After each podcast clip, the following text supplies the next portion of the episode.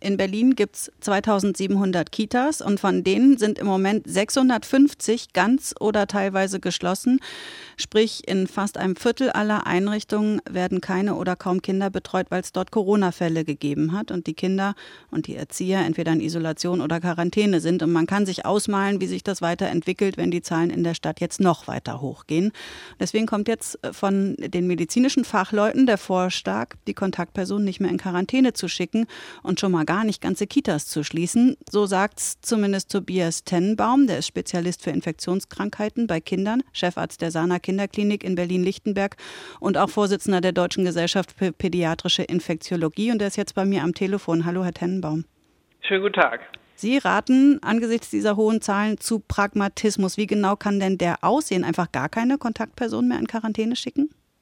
Also es ist ja so, dass wir ähm, am Anfang einer Welle sind und äh, wir können den, das Peak, äh, den Peak der Welle noch nicht absehen, ob der jetzt nun im Februar ist oder Ende Februar.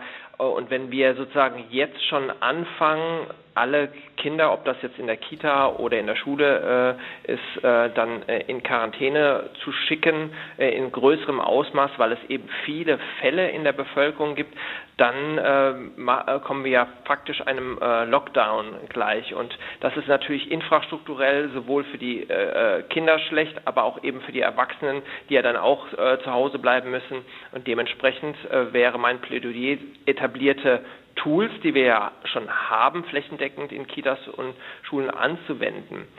Es gibt eine, zum Beispiel eine sehr große Studie, die bereits im äh, Oktober äh, die, äh, letzten Jahres im Lancet veröffentlicht worden ist, die gezeigt hat, dass es eigentlich bei Schulkindern zumindest in einer großen äh, Gruppe sicher ist, wenn wir die Kontaktpersonen eben dann täglich testen und die eigentlich in der Einrichtung belassen. Und das würde ich auch genauso für die Kita-Kinder sehen. Und wir haben ja flächendeckend ähm, ähm, in den meisten Kitas und Schulen ja auch Testung etabliert. Und warum nutzen wir denn nicht diese Tools, die wir ja eigentlich schon haben, äh, um daraus dann entsprechend die notwendigen äh, Konsequenzen zu ziehen?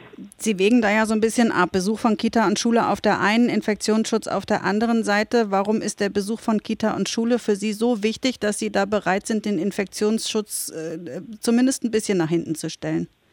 Also wir wissen natürlich, dass die äh, körperliche und geistige Entwicklung der Kinder in der Pandemie schon sehr stark gelitten hat, äh, in vielen Bereichen, nicht nur in dem Lockdown-Szenario, da natürlich ganz besonders, da gab es äh, viele Kollateralschäden, aber auch sonst ist die Belastung gerade in dieser äh, Altersgruppe besonders hoch, sodass erneute Isolationsmaßnahmen für einen längeren Zeitraum ähm, durchaus auch weitere fatale Folgen haben können. Und wie ich eingangs des Interviews gerade gesagt habe, ist, wir sind ja gerade im Beginn oder äh, mittendrin in diesem Omikron-Szenario und wir wissen gar nicht, wie lange es dauert und äh, dementsprechend könnte es passieren, dass wir von einer Quarantäne in die nächste Quarantänesituation kommen und wir uns dann in einer langen Schleife befinden, äh, deren Ende nicht abzusehen ist. Deswegen ähm, rate ich in diesem Fall ähm, zu Pragmatismus.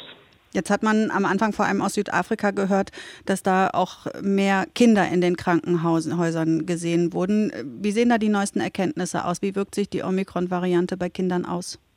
Wir haben mittlerweile auch Daten aus ähm, äh, Großbritannien und den USA. Da sieht es auch aus, dass mit der Omikron-Variante weniger äh, Kinder in, ähm, in den Krankenhäusern äh, sind und auch weniger schwere Fälle sind. Durchaus ist es so, dass die äh, Belastung im ambulanten Sektor äh, mit äh, oberen Atemwegsinfektionen ein Problem für die niedergelassenen Kinderärzte eben sein kann, die mit dieser Fülle von positiven Fällen dann zurechtkommen müssen.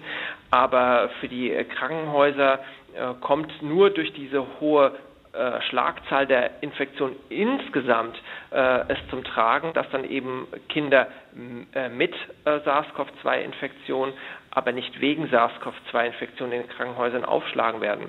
Ein Beispiel, wenn ein Kind einen gebrochenen Arm hat, das muss aufgenommen äh, werden und dann wird dann routinemäßig da jedes Kind oder auch jeder Erwachsene mittlerweile auf SARS-CoV-2 getestet und wenn es dann positiv ist, muss es in einen Isolationsbereich. Das hat natürlich logistische Probleme, äh, aber medizinisch ist es in dem Fall keine äh, Herausforderung, weil die äh, Infektion bei dem Kind dann eher milde ablaufen wird. Lässt sich das denn auch über über langfristige Folgen sagen? Long-Covid zum Beispiel oder auch PIMS, dieses Entzündungsphänomen, wo die Kinder schwer krank werden?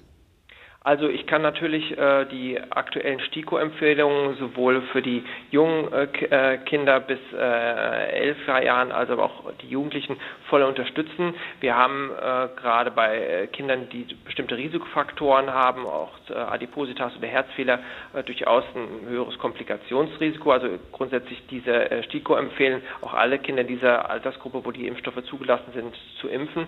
Das macht auf jeden Fall Sinn.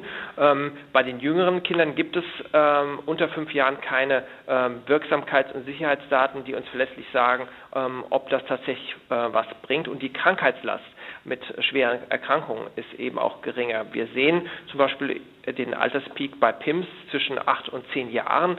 Ähm, und da ist auch, äh, gerade in den letzten Wochen sind da zwei größere Studien ähm, veröffentlicht worden, die zeigen, dass die Impfung auch gegen PIMS-Fälle hilft. Und das ist gut so. Das heißt, ein gutes Argument für die ähm, äh, Impfung auch in der Altersgruppe. Aber für Long-Covid muss man sagen, sehen wir eigentlich primär das Problem bei Erwachsenen. Bei Jugendlichen tritt das durchaus auch auf. Es gibt dieses Phänomen, aber es scheint eher ein Randproblem zu sein und nicht so sehr in der der Fläche und wir werden erst mit einem äh, sorgfältigen Monitoring äh, auch im ambulanten Bereich sehen, ob wirklich auch Long-Covid äh, im äh, Kindesalter ein Problem ist. Ich persönlich aufgrund der aktuellen Datenlage sehe nicht so sehr ein Problem bei den Kita-Kindern ähm, des Long-Covid, sondern eher, wenn überhaupt, bei den Jugendlichen sagt der Chefarzt der Klinik für Kinder- und Jugendmedizin am Sana Klinikum in Lichtenberg, Tobias Tennenbaum. Vielen Dank für das Gespräch, Herr Tennenbaum.